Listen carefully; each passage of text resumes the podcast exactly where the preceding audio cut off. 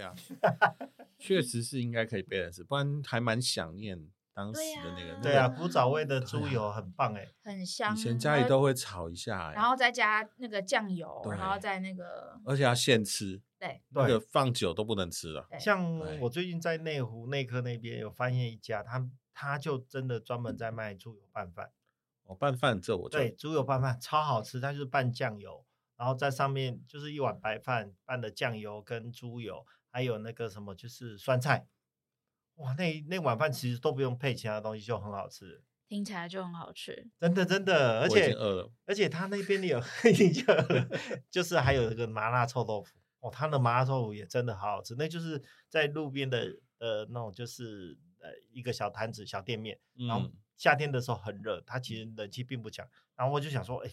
看到那猪油拌饭，我就进去吃。那天我还带我老婆去吃，她说：“你怎么找到这家？真的很赞。”怎么找到？是跟因为之前就来过啊。哎，对呀、啊，你不要再挖洞给我 跳，栽栽呀！好哦，好，我们开始吧。哦耶！中午时间到了，黄宇小罗，我们等一下要吃什么？嗯，我想想哦。啊，我不知道哎。我知道要吃什么，Hanson，黄鱼，走吧。哦耶，Go Go！Hello，大家好，欢迎来到企业营养五四三，我是营养师黄鱼，我是管理顾问 Hanson，我是生命工程师小罗。哎，这集我们要来讨讨论油。对呀、啊。在我开始讲之前，想问一下两位男士，对于油有什么想法？油呢，就是不要我肚子上这一圈油都是好油，你知道为什么？因为其实我这肚肚子上这些油是很多种油的累积，然后放在身体上面真的不太好。但是我觉得好油的部分，其实以口味来讲，我比较偏向那种类似像猪油啊、猪油拌饭那种猪油，或者是一些经过淬炼下来的油，像我不晓得像那个滴鸡精滴下来的那个算是油吗？低基金本身没有油脂，它已经把上面的油脂去掉了。哦，OK OK，好哦。那还有一个是我比较有迷失的，就是其实我现在都都是疑惑啦，不一定是代表它是好油或坏油。像那个什么以前那种一一整罐的奶油，我们都是拿来拌的那个奶油，最近也好像也比较也比较偏少。然后再来就是那种就是起司算是油吗？起司比较不算，它算发酵乳制品。哦，OK OK。对啊，我就觉得，然后现在不是市面上都是卖什么苦茶油、橄榄油，然后还有什么什么沙拉油，我现在都不晓得现在到底哪种油是比较好。每个人都说它很健康，太多可以选择了。我也我也分享一下，其实我们在油上面，我就想到小时候，我妈常常会在就是炒菜之前还是之后吧，就会来一道那个油泼啊的那个东西，哦，那个。想起来就觉得美味，然后而且他现场炒那个还没讲这一道要出来，你就已经闻到，等一下有这个东西，然后他就加一点酱油膏，然后就光配饭就很赞了，而且那个东西还不能等着吃，等着不能吃，一定要现现做出来就马上开始抢，好有感觉。哎，我觉得真的很不错啊，就像那个我后来才知道哦，就是我们拌的那种什么千岛酱、沙拉酱，那个就都是沙拉油拌调和而成的。啊，真的、哦，这我不知道哎。你真的不知道哈？我知道，我还猛沾狂沾。对，其实我们今天来讲油啊，针对于一般来说啊，在可能在台湾来比较常见的是猪油。那像因为我有在 follow 一些中国那边的，他们是那种乡村的 YouTuber，他们其实猪油在他们生活中超常见，因为他们通常会是一次买一头猪回来。真的是一头猪哦，就是从他们会从头到尾巴整只用的干干净净，然后他们就真的会现榨猪油，然后呢猪油就会炸好之后，不是它是成还是液体状的，就把它装罐。然后另外的话呢，他们也会像四川那边，他们的火锅都是用牛油当基底的。所以其实动物性的油脂以那中文系统来说，其实在中国那边是真的比较常见。那在我们台湾的话，因为这几年其实慢慢越来越多人在推广说动物性油脂不好，动物性油脂会塞血管啊、心血管疾病啊等等的。所以其实猪油这个东西这几年变成像是怀旧小吃。一般人家里其实真的比较少。那我自己的经验是，它可能是社经地位比较在中下，或者是真的很传统的那种阿公阿妈年纪比较大，然后又是以前中南部上来的，才有可能会用到猪油。所以意思是说，现在我就算要找猪油都很难找喽。其实没有那么好找哎、欸。那两只脚的的油嘞，像什么鹅油啊？前阵子我去买到一个鹅油葱，我觉得那个鹅油葱也味道也很香。那鹅油算是好油还是？呃，两只脚的家禽类这一种的话，它们的油脂算是比较好的，它们里面的单元跟多巴元不饱和脂肪酸比较多。那其实大家在分类的时候可以简单分啦，通常可以凝固的，大部分都是属于动物性的。嗯哼，而且动物性会有个好处，常温下它是凝固的。老实说，以保存或是它的稳定性来说，会比植物性就常温下是液态来的好得多。哦，真的哦。嗯哎，我不知道，我一直以为是固态的比较，感觉这样比较不好。这是我自己之前错误的观念，就是哎，反正它是凝结在那边，就觉得好像这个油已经快要坏掉。原来不是，它其实反而是一个。很好的保存、保护自己的油体的的一种机制。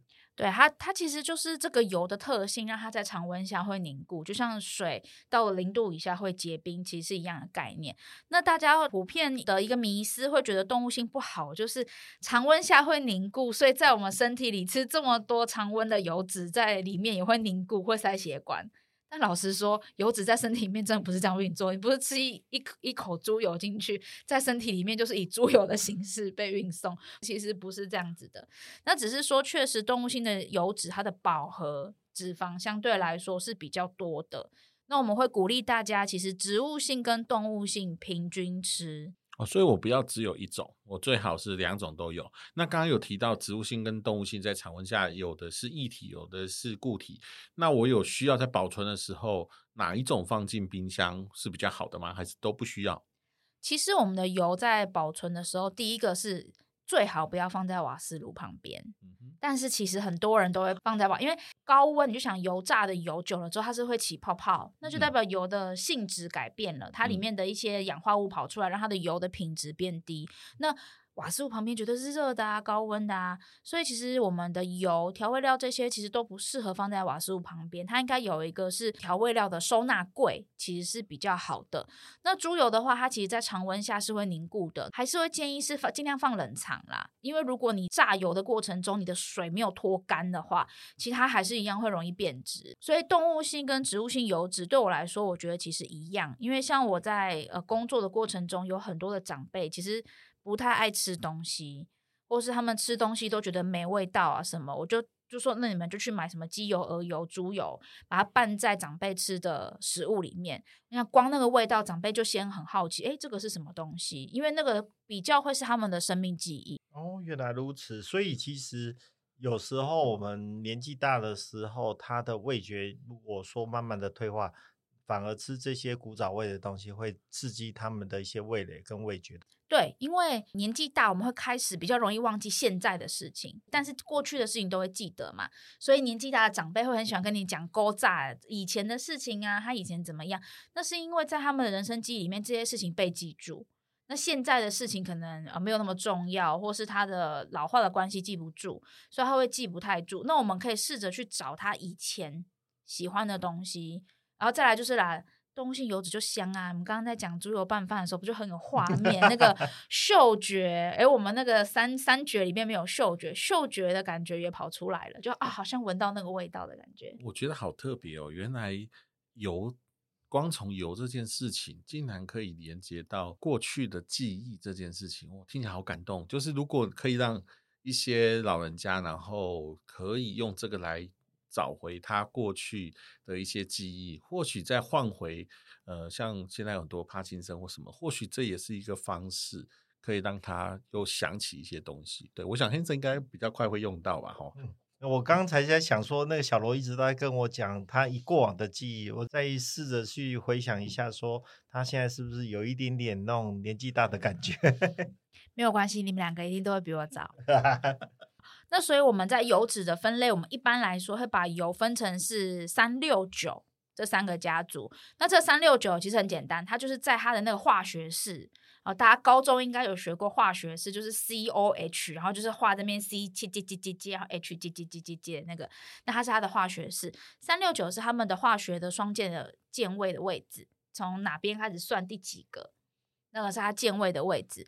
那一般来说，我们现在大部分外食，还有在市面上比较容易买得到的油脂，通常是以 Omega 六这个家族为主的，比如说大豆油、芝麻油、葵花油、花生油、芥花油等等的。那这一种油脂在身体里面其实它没有不好，只是因为我们现在的生活中大量的摄取这种油脂，大量摄取这种油脂在身体里面，他们刚好走的是放火。他们会在身体里起，就是去到处去生火的这个油脂的系列。那其实生火对我们身体来说是一个自我保护机制，它没有不好，只是当你想到处乱放火，就身体就野火燎原了。这时候怎么办？这时候就要 cool down 下来，对，要冷却，要有人来灭火。嗯、对，所以我们就要去找 Omega 三系列的油脂来。那 Omega 三系列的油脂，它相较之下，它的来源比较少。第一个是鱼类，那这边的鱼类的话，前三名会是青鱼，然后呢，秋刀鱼还有鲑鱼。青鱼我常吃诶，而且现在青鱼也不贵啊，就是一个青鱼特餐大概是一百八十块。我在那个那个什么那个什么百八渔场那边吃的青鱼，其实配清酒还蛮赞的。嗯，对。但是这边大家要留意的是啊，因为鯖鱼它的油脂 Omega 三比较多，是因为它活在比较冷的地方，嗯，所以大家要买。如果说真的要买青鱼，要买是北方国家出产的，因为台湾是亚热带国家，台湾的就是是温暖的海洋的温度，所以让它身体没有办法去形成这么多的油脂，去成为 Omega 三的油脂。所以大家在挑选，如果是以青鱼为主的话，尽量要挑选北方一点的。然后秋刀鱼的话，我刚好前两天才看到一个新闻，就说现在其实秋刀鱼也不好买，秋刀鱼变很贵。我不知道大家有没有留意到，以前超常吃到秋刀鱼，以前很常一回。对啊，现在真的很少见，是因为天气越来越热吗？嗯，好像是跟气候变迁是有关系的，所以秋刀鱼现在变很贵。它从以前的平民的那种鱼种，现在变成是，然后一只要好不好几十块、几百块都要。天哪！虽然我不爱吃秋刀鱼。我其实也不爱，因为要很多次。欸，可是我听说吃鱼油比较不会得忧郁症，有没有这个说明？有，鱼油在我们身体里面的帮助超多，它基本上有点像是一个万能。什么问题？其实如果还不知道可以吃什么，优先先下鱼油，大概可以有一个初步的效果会出来。这概念跟那个营养师之前曾经教过我们。就是要营养师叫黄鱼啊，没错，就是要常常 吃那个那个水果叫做什么芭乐一样的概念。对，芭乐就是一个 CP 值非常高，补充维生素 C、纤维，然后糖分又很低的一个好水果。而且我们又在台湾，芭乐普遍来说很便宜，很便宜。对，所以我现在自从听了黄营养师的的建议以后，我现在只要经过。只要有经过那个贩卖那个就是水果摊的，我就顺手带两颗回去，因为带太多可能就会就是软掉、黄掉不好吃，我就带两颗。对，不过其实芭乐算是可以放耐放的水果啦。其实你如果买的时候是脆，它大概就算切了，大概放个三五天，它不会软掉。嗯，对。然后再来的话，鱼油另外一个是鲑鱼嘛，但是其实老实说啦，我们自从知道鲑鱼开始到现在，其实我们对于海洋野生鲑鱼其实已经是过度捕捞，这个族群的野生几乎已经快要走进就是濒危灭绝的，就是野生的部分。那我们还是会以人工养殖为主。那人工养殖的话，因为它需要在比较低温的地方，当然也是以北方国家为主。对，所以如果是以鱼油的话，是刚刚讲的鲑鱼、秋刀鱼跟。青鱼这三种，那另外一种是素食的人可以食用的 Omega 三的，叫做亚麻仁油，但是它在身体里转换成为 EPA 跟 DHA 的比例超低，所以这个是转换率的问题。对，还有牵涉到素植物性来源的转换率很不好。所以其实亚麻仁油如果是以补充 EPA 跟 DHA，完全是一个超级不经济实惠的选择。但是它如果是以用油你去平衡掉 Omega 六这个放火的人，你去灭火，亚亚麻仁油是可以。只是亚麻仁油有它一个特殊的味道，我个人不是很喜欢。前阵子不是有很多亚麻仁油的广告吗？现在一直其实一直都有呢。哦，是哦，其实我一直没有吃过亚麻仁油，它是什么样的一个味道？我没有办法形容，对我来说是一个不友善的味道，就像有些人不喜欢香菜的概念一样。对，哦，哎，刚有哎黄有提到说六是放火，三是来哭荡灭火，那我怎么知道我已经需要灭火了呢？其实，如果平常的饮食，现代人啦，大概九成九都是走放火系列的。哦，都是奔放的。我问一下，那个盐酥鸡、炸鸡排那个，他们的油都是放火的油吗？一定是啊，因为大豆沙拉油最便宜啊。哦，是这样子哦。对，所以我们为什么吃那个油炸食物会比较容易上火的原因都在这边。当然也是跟因为油炸它是高温加热，它会让食物的性质有一点改变，也是有关系。那像中国那边，他们大豆沙拉油比较少，但是他们很常用芥花油，芥花油也是属于六这个家族的。他们用的量其实很大，而且，呃，如果有去中国旅游过，就会知道他们那下手，就连自己在家里煮菜那个下手都没有在手软的耶。大学的时候去中国，然后那时候是回我爷爷的老家去看。哦，我真的吃的很不习惯，好咸好油。诶，他们那个把油当水喝这样的一个方式，会对身体会有什么影响吗？他们也不是当水喝，他们只是在家炒菜的时候用的油比较多，可能跟他们的以前的生活形态出重活比较多，他们需要比较多能量，可能有关系吧。哦，这个这个我就不太确定。因为我喜欢有时候喜欢看一些大陆那边在做煮菜的一些节目，就发现说他们会经常性的把一个油热好之后，然后再把一些佐料式的东西，然后拌一拌，然后呃把它准备好，然后用整碗的油，然后淋上去。然后我想说，哇，淋上去之后，他就把它弄成类似像佐佐料的那种感觉，我就觉得说，哇，那等一等一下我在吃搭配主菜在吃的时候，这个。这个量的部分就感觉像都爱喝油跟吃油的感觉。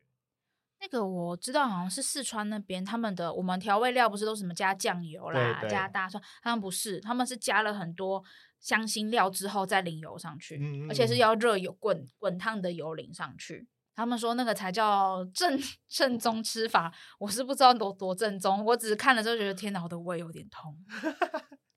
好，那我们回来讲到是刚刚讲了三跟六嘛，那我们还有一个九没有讲。那九呢，它就是一个，哎，我既不放火，我也不生火，我就坐中间看着你们两个演戏。哦，它是一个中间值哦。对，它是一个中间值。嗯、那常见的有橄榄油、苦茶油跟洛梨油。那为什么酒反而是一个我们鼓励大家可以多吃的呢？因为相对来说，酒这一类的油脂，它也是可以拿来做高温加热、炒菜啊，然后做油炸都是没有问题的。所以，我们用酒去取代六，变相的让身体里面放火的人变少，自然就可以让身体里面着火的区域变得比较少。那自然就可以减少我们慢性燃烧自己发炎的状况。诶，那那个酒的油的话，如果说他们的保存期限是不是都特别短呢？也不会啊，其实大概都是保存大概都一到两年吧。因为其实那个都是指完全新没有拆封哦，拆封之后就不受保存期限的限制了。大家知道这个秘密吗？不知道啊。保存期限是在厂商所设定的那个保保存的环境、保存的温度，而且是全新未拆封的状况下，它可以放。比如说，它写一年就可以放一年。当你拆封之后，就不受那一年的限制了。就无限期了吗？呃，没有无限期，就是他就会建议你开封后尽速使用。对。的原因是，有的人会把油放在火旁边，有的人会收起来，有的人会放冰箱，所以每个人保存的环境、保存的状态，甚至是家里的清洁程度都不一样。厂商不会去担负这样子的责任，他只担负是在他从货架上到你手上还没有开封之前，他可以帮你做担保，这个东西可以放一年。诶，那我就有问题，如果他原本设定从出厂到使用的还没开封之前是一年。那我在它出厂以后的半年，我把它开封了。那我是这个东西，它的安全期是只剩半年，是这个意思吗？哦，那个后面就没有那个半年的安全期了，因为接下来这个东西可以被使用多久，其实取决于你的使用的频率、你使用量，甚至它会很快坏掉，还是可以长长久久的保存，取决于你保存的环境、保存的温度。你保存的方式都是有关系的。那这部分业者根本不可能去把握，因为十家庭有十种保存方法。所以，我如果家里的环境没那么好，然后因此造成坏掉了，那即使它还有三个月的效期，我其实拿去跟他理论是没用的，没有用，因为回头可能是你没有依照正确的方式做保存。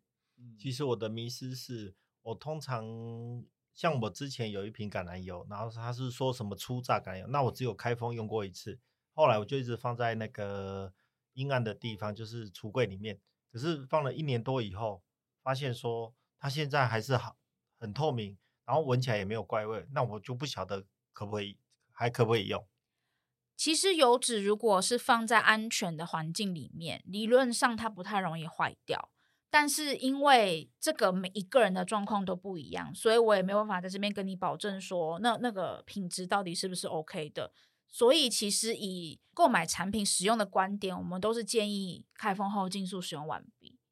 嗯，那刚刚有说三六九三种不同的油，那也如那身为一个使用者来说，我们是家里要常备这三种都要吗？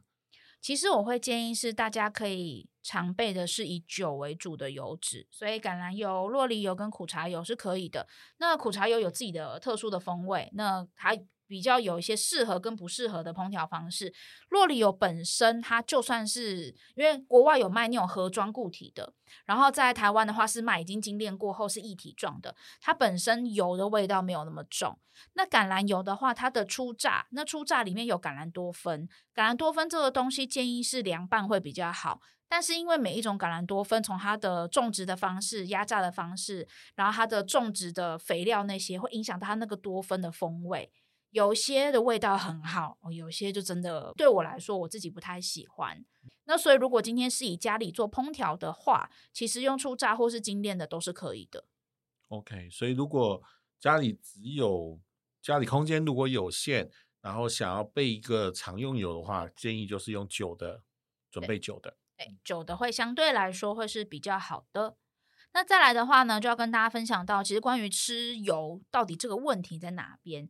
其实啊，老实说，油本身没有什么对错。就像我们在在第三十三集的时候有讲到说，结果是中性的嘛，所以油也是中性的，油没有好坏，而问题是在于我们怎么去使用这个东西，就怎么去吃这个东西。刚刚说的那个结果的中性，其实三十三集里面要提到的是，我们只要全力以赴的往前做好这件事情，其实完美主义你就不用那么的在意了。如果大家有兴趣的话，也欢迎大家按下暂停键回去听，然后记得要回来哦。哎，那我问一下，你刚刚讲的有没有错？错的是错的是什么呢？错的其实是我们在使用的频率跟分量。分量，那我怎么样去区分？因为我平常我们的加油的不是不是加汽车的油，是一般吃的油。那我在吃油的时候，我怎么样去衡量我现在目前的分量是多少呢？第一个是其实。大部分的人啦，现在人如果自己在家里面烹调，通常下手都会比较轻一点，因为我们不像外面一般那种快锅、快速炉，或是那种铁锅大火可以把它那个锅气炒出来。这个其实在家里面一般的瓦斯炉很难做得到哦，这是火的限制。然后再来的话呢，外面的烹调通常它会要快、好吃，所以它的油要用的比较多，又香又油又好吃。以前不是有一个那个是哪一个老什么又香又油又好吃？那个全民大闷锅里面有个角色，他会讲这个，所以油就会有香。再来呢，它吃进去嘴巴里面比较滑顺。所以呢，在外面的通常为了要让消费者觉得好吃，所以它下手可能会比较重。但是其实我们在家里面，可能我们就不会吃到这么多的。再来还有一个，我们所谓的分量，是因为我们可能在选择食物的时候，我选择的是炸猪排跟卤卤鸡腿，这两个热量就差很多了。因为油炸吸了油，裹粉吸了油，又被炸过，所以它的热量一定比较高。卤鸡腿就是一只鸡腿丢下去卤，它顶多就是外面吸的味道而已。那再来的话，还有就是肥肉，也是又香又油又好吃嘛，对不对？三层啊，腿 库啊，超赞，对不对？然后那个什么东坡肉啊，肉只能有一点点，一定那个肥油一定要够多，那个其实都会无意间增加我们不不必要的油脂的摄取量。哦，它内含了，内涵，然后你看你的酱汁、酱料，再加嘛，哇，好精彩啊！真的，就就像那个挂包，我很喜欢吃挂包。那挂包里面就是三层肉最好吃，又有瘦有肥的，然后再加花生粉，花生粉，然后再果酱，哇！香菜加吗？对对，加。呃，还有酸菜，酸菜也要加，必须。对对对对对，还有糖。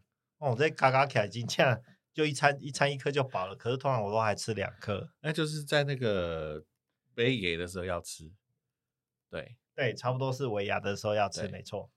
对，所以其实真正来说，油本身没有什么对跟错，而是我们现在的饮食习惯、生活习惯，让我们不太需要这么多的热量。可是我们吃的量没有减少，反而越来越多。比如说，像现在有很多人喜欢吃什么下午茶、甜点呐、蛋糕啦，然后哪一家什么排队的甜品啦。大家如果有兴趣，可以去 YouTube 搜寻一些就是常见的甜品的制作的方式。看完之后，大家可以停下来思考一下，你还需要吃这些甜点吗？因为它的油跟糖那个都。没有客气在家的。我做我自己做过布丁，我就知道说，哎，多少牛奶，多少的鸡蛋，多少的糖，然后加上去。那的糖，如果说呃本身布丁里面有糖以外，你还做焦糖布丁，那你就上面还要再裹一层那个烧的焦焦的烤的焦糖，那就那个就热量就超高了。对，而且还有一个啊，就是身体里面我们吃进去所有多余的热量。最后都会有脂肪的形式储存起来，所以真的就像 Hanson 你开头的时候说的，你肚子的油脂真的是各式各样的食物的转换而成，在你的身体里面堆积起来，变成是以油脂的形式存起来。各式各样的油让我想到说那个收水油，这 是这个名字。你也可以这样想啊，就我们不是在花钱的时候都会很想要讲一句话嘛，就是钱没有不见，只是变成了我们喜欢的样子。真的，哦、真的耶。对。脂肪没有不见，只是变成了你肚子上的那一圈，并没有是喜欢的样子。对，只是不是你很喜欢的 样子。哎，那我问一下，有没有什么油是可以多吃，然后不用不用有负担的？多吃可以不用负担，这边我觉得还是会回到是看分量的这件事情。哎、嗯嗯嗯，你要说洛梨油，对啊，它是一个三不管地带的油。那我是不是可以多吃？你多吃，你的热量就多了。那它一样，最后会是以脂肪的形式存起来。哦，OK。哎、欸，那我问一下，那个什么，那个什么咖啡啊？子弹咖啡啊，还是什么？防弹。防弹咖啡。防弹咖啡。子弹是什么东西？防弹咖啡，听说就是咖啡加油，然后去混合而成的的咖啡是吗？那还那为什么它那个油可以减重？其实椰子油帮忙减重啊的问题，并不是在于椰子油，嗯，因为我们都说椰子油它是当初会很红，是因为它里面的中链脂肪酸高，所以大家就觉得说，哦，我们可以利用这个方式去，呃，比如说改善一些，它本来一开始是改善一些特殊疾病，到后来就拿去减重嘛，但是其实它的中链脂肪大概也只有百分之十四左右。它剩下来的八十几趴都是长链的脂肪，所以大家如果有买过椰子油，就会知道它在常温下是固体的。大家有去那个超市有看过椰子油吗？它其实是白色固体的。哦、那所以它利用椰子油帮助减重，其实是因为我们如果说，比如说这杯咖啡，本来咖咖啡热量很低嘛，但我们今天是把椰子油加进去之后，它的热量就变高了。热量变高呢，但是它又不是碳水化合物。所以它可以把油脂的比例拉得很高，碳水化合物降得很低，借着去引起生酮的反应，进而去减重。所以它其实并不是因为椰子油帮忙减重，而是它去调整了三大营养素的比例之后，创造出那个生酮的效果，而增加减重的那个效益。那刚刚有提到，我记得在 W 三的这个亚麻仁油里面，虽然用来做降 cool down 的这个效果。然后没有那么的明显，所以如果我们在家里要补充这些油脂的时候，我们有没有一些好的方法？以 Omega 三的油脂来说，我觉得除了是在生活中可以适量的去增加刚刚讲到的呃青鱼、秋刀鱼跟鲑鱼这类的有鱼类的摄取之外，我觉得比较能够快速有效处理的方法，其实还是摄取鱼油相关的产品。那但是因为鱼油，有些人可能就会有跟海洋环境保育的关系啊、永续发展等等的问题。那其实这几年也开始出现用藻类去萃取的鱼油，那其实它的目的也是为了要环境的保，就是永续的发展。因为毕竟我们过往的这一两百年，从地球已经拿了太多的东西走了，我们现在要把留把就是保护住我们的地球。所以大家在购买比如说鱼油相关产品的时候，可以留意它是不是从藻类萃取的，因为我们要有足够大的市场，厂商才会愿意做这种东西。我们才未来才有机会买得到，让厂商知道其实是我们有是有需求的，未来才有可能让这些产品比较多存在在市面上，然后进而尽量去减少真的从鱼身上去萃取那个鱼油的比例，让我们的环境可以有更多活跳跳的鱼。OK，所以未来有可能会有越来越多从藻类萃取的这种油脂的产品将出现。没错哦，哇，那真是一个很棒、很幸福的事情呢。对啊，我觉得我们现在在营养饮食这一块已经慢慢越来越多，希望是我们的地球友善一些，留给我们下一代、下下一代、子子孙孙们一个很好的地球的环境。我最近在看那个就是环保议题里面也有提到说，其实我们如果买刚好，然后食物不要浪费，其实就是一个环保的好方式了。对，没错，因为我们现在可能大家都会想说量贩啊、大包装啊、方便啊，但是也可以回头去思考，你一次买了这么多，你吃得完，要吃多久？那你有没有用良好的方式保存？那这些东西最后有多少是进到垃圾桶里面去了？对呀、啊，这很可怕哎，而且常常我们打开冰箱来看，都是满的。对啊，而且那个满的程度很夸张，因为其实你已经分不出来说哪些已经过期，哪些还没过期。那这时候呢，通常为了安全，都会选择直接把它丢掉。那这真的就很浪费。而且其实你的冰箱是满的啊，它那个冷空气对流的效益很差，其实反而耗电。因为冰箱满，我们反而又在伤害我们的环境。真的诶，我怎么觉得这一集应该环保署来帮我们记录一下？对，我们也在做 ESG。OK，觉得王宇这一集讲了很多选油跟吃油的重点，那我们可以请他稍微做总结一下吗？好啊，那这一集的话，跟大家首先分享到了油的种类，分为植物性跟动物性的油脂。那油脂我们一般来说是分为三六九，三呢是灭火队，六呢是放火队，九呢是什么都不管队。在烹调上面的油脂，建议可以选择是以九系列为主的，像是橄榄油、苦茶油跟洛梨油为主，进而去。平衡掉六系列就是放火对的油脂的选择。那在油的部分呢，其实油本身没有问题，它是中立的，它其实也没有对跟错，错的是我们在使用的分量。我们在食物中选择油炸的啦、甜点啦、肥肉啦这些，反而是增加我们的油脂。而且大家要有一个思考。不管你今天吃什么，它最后都会以油脂的形式存在在我们的体内，跟钱钱不一样，它没有变成我们喜欢的样子。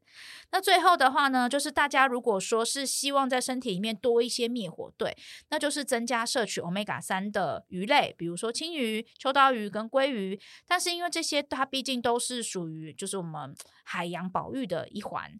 所以呢，也许大家在 Omega 三的油脂选择上，可以推荐大家选择以藻油萃取的，进而去保护我们的环境。我们今天听到黄鱼跟我们分享了这么多的救火队、放火队以及什么都不管队的这些资料以后呢，你有没有想想看，大家平常在家里面你放的是哪一种油来做烹调呢？欢迎把你用的油告诉我们，写在我们下面的资讯栏。